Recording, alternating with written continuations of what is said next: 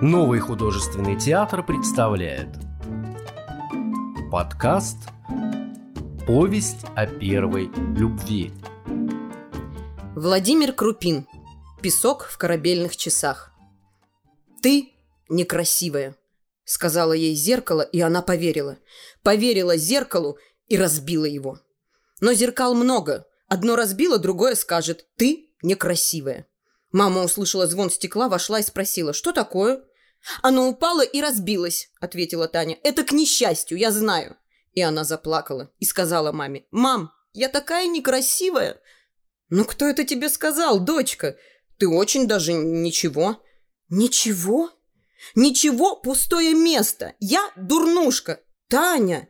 «Что Таня? Что Таня?» – перебила Таня. «Всем родителям свои дети хороши, а зеркало разбилось к несчастью.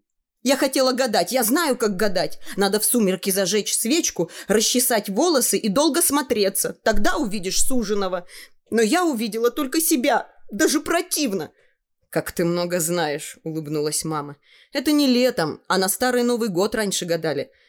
«А, ты опять выводила веснушки». «Опять! Но их не вывести. И лицо у меня рябое». «Перестань», — приказала мама. «Иди, я тебя поцелую. Успокойся. Ну, иди. Нечего меня целовать. Не маленькая». «А раз не маленькая, так разную глупость на себя не напускай. Собери осколки. Разбитого стекла не склеишь», — мудро ответила Таня. «А если и склеишь, все равно останутся трещины. Тебе что, зеркало жалко? Вот заработаю и куплю тебе трильяж. Сиди и кремся». «Фу», — сказала мама. «Какое слово «кремся»?» «И в кого ты уродилась? Не в тебя, не в тебя!» – успокоила Таня. «И не в мать, не в отца, в прохожего молодца!» «Фу!» – возмутилась мама. «Ты хоть понимаешь, что ты мелешь?» «Мели-емеля, твоя неделя!» – отрезала Танька. И так как в дверях стояла мама, то вылезла в окно. «Я некрасивая», – написала Таня щепочкой на песке у моря. «Шутишь», – сказала волна. «Если бы!» — ответила Таня волне и села на камень, подобрав ноги, обхватив колени кольцом рук. «Я люблю Таню». Она ходила босиком по свежим половикам. Она не могла управиться со своими рыжими волосами, ни один гребень не брал их, и она хотела отрезать косы. «Танька», — сказал я, — «не отрезай, смотри мне, отрежешь, обижусь». Я уехал тогда в армию, и много дней прошло, протекло, как песок в корабельных песочных часах. Я ли был тогда? Что осталось от меня того? Сидит Таня на камне, сидит моя Аленушка, счастье мое рыжекосое.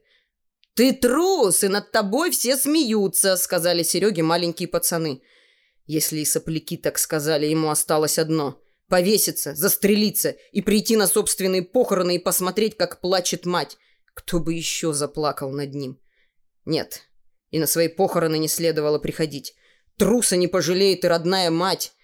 Тебе с девчонками, сорняками полоть, а не со скалы прыгать. Сидишь на скале, как дурак, небось боишься?» «А ты прыгнешь?» – спросил Серега. «Надо будет прыгну», – отвечал вожак ребят Владька. «А вот ты прыгни! Кишка танка! Ну прыгни, прыгни!» Не прыгнул Серега. Подошел к обрыву и не прыгнул. Ударилась внизу о камень волна, крикнула «Эх!» и опала. «Трус я», — сказал себе Серега и подумал. Он застонал, как человек. И еще подумал, ну и пусть. Раз такое дело, раз назвали трусом, соберет он свои вещички и уедет. Но допоздна пели и танцевали у палаток, и Серега решил тогда подождать. А пока ждал, уезжать передумал. Ведь никто не знал, что он встречал солнце. Все спали, когда он шел на скалу. Чтобы не подумали, чего брал удочки. Сидел и ждал. И солнце появлялось невидная вначале светлой ровной лентой на темном просторе серого Таманского пролива. Потом вспыхивала, резала пролив пополам, и все, что попадало в луч между солнцем и Серегой, теряло очертания. «Печальный демон, дух изгнания», — думал Серега. «Черта с два, хоть и Владьке отсюда сигануть, башку сломаешь». Таня посидела в ароматной теплоте позднего вечера, посидела и решила подольше не идти домой. Стыдно. Ей хотелось к палаткам, к шефам из города — ну что с такими веснушками идти к чужому веселью? Темнота была прозрачной в ту ночь. Не стало солнца. Оказалось, что луна высоко. И луна не успела посветить, как стала растворяться в рассвете. Таня вскочила, Ополоснула лицо прохладной в пузырьках водой и побежала на высокое место встречать солнце. «Люби меня ночью, и будет светло, как днем. А если не любишь, потемнеет день. Люби меня!» Вот примерно такие слова были в нерусской песне, которая звучала в то лето по всему побережью. Немногие знали слова, но очарование музыки говорило о любви. Собственно, все в мире говорит о любви. Послушайте, как стрекочут кузнечики в зените дня воржи, как шуршат сухие колокольчики на влажных полянах. Послушайте, как кричат ночью друг другу встречные поезда. Запрокиньте лицо. Разве не об этом говорят огни самолетов со звездами? Таня взбежала на скалу и услышала ветер. Внизу в полумраке медленно плескалась вода. «Ой!» — увидела она Серегу. Серега встал. Они молчали и смотрели в одну сторону. На горизонт натянуло тучи. Рассвет затягивался. «Вы пришли встречать солнце?» – спросила она. «Простите, я не знала, что это ваше место. Я уйду». «Рыбачить я», – ответил Серега. «Не уходите, уже поздно переходить куда-то». «А который час? А у вас есть часы?» «Есть», – соврал Серега. «Только они не идут. В палатке». «А у меня дедушка говорит, часы для красы, а время по солнцу». Они опять помолчали, не глядя друг на друга. «А вы сюда приехали помогать?» – спросила она. «Да», «А вы здесь живете?» «Да. А я вас что-то не видела». «Я не на прополке». «А, а ваши девчонки некоторые плохо полют, сорвут вершинку, а корень оставят. Что это за работа? Видимость одна. До первого дождя. Не умеют они еще, научатся. Долго что-то они учатся. Вы когда уезжаете? Завтра вечером. Она решила уйти, раз он молчит. Не будет сегодня солнца. Это я виновата. Невезучая. До свидания. До свидания, угрюмо ответил Серега. А как вас зовут? А зачем вам? Таня. А вас? Тут Серега посмотрел на нее и засмеялся. «Чего тебе солнца ждать? Ты сама как солнце!» Она отвернулась. «Ты что, из-за веснушек обиделась?» «Подумаешь, у нас одна лицом платком закутывает. Боится загореть. Думаешь, лучше?» «Не знаю, может и лучше. Да ничуть. Солнце не может задержаться. Оно освещает не только нашу планету, но на каждой планете могут быть какие-то временные препятствия, мешающие теплу и свету дойти до поверхности. Например, над той частью нашей планеты, где стояли Сергей и Таня в тот день, были тучи. Но солнце взошло и там. Потеплело и посветлело. Таня подошла к обрыву, заглянула вниз. Тут глубоко, с ручками. Тут Лермонтов чуть не утонул. Ну да, вот и ну да, читал Тамань? Нашла чему верить, книжкам. Но я же знаю. Докажи. Докажу. Чем докажешь? Чем надо, тем и докажу. Вода внизу под обрывом вздымалась и опадала, будто кто-то покачивал посудину, в которой было налито море. «Я раз после шторма здесь кувшин чуть не целый нашла», — сообщила Таня. «Гляжу, на ручке отпечаток большого пальца. Представляешь, до нашей эры отпечаток пальца». «Ты почему не удивился?» Ну и что, что отпечаток? Нет же одинаковых отпечатков. Если бы он был жив, его бы можно было найти. И посадить? Дурак ты! Она пожала плечами, отошла и вдруг спросила. А отсюда прыгнешь? Расплюнуть, ответил Сергей. Мокнуть неохота. Правда? Спросила она. Надо же! А я трусиха. И правда прыгнешь? Надо верить. Один человек рисовал деревья. «Разве бывают синие деревья?» – спросили его. «Бывают». «Где?» «Вот», – ответил он, – «нарисовал же я. Пожалуйста». И через секунду после этого Таня ухватила Сергея за руку. «Ты что? Ты что?» Уж совсем и покрутила пальцем у виска. «Пусти», — ответил он. «Не веришь? Пусти, говорю. Думаешь, не смогу?» «Ничего я не думаю. Не пущу», — сказала она. «Если ты прыгнешь, я тоже прыгну. А я разобьюсь. Тебе что, меня не жалко?» «А кто тебя заставляет?» «Не держи. Отойди от обрыва приказала она. «Подумаешь, нашелся. Ты что, ненормальный? У нас ребята все местные, на море выросли, и то боятся». И тогда он прыгнул.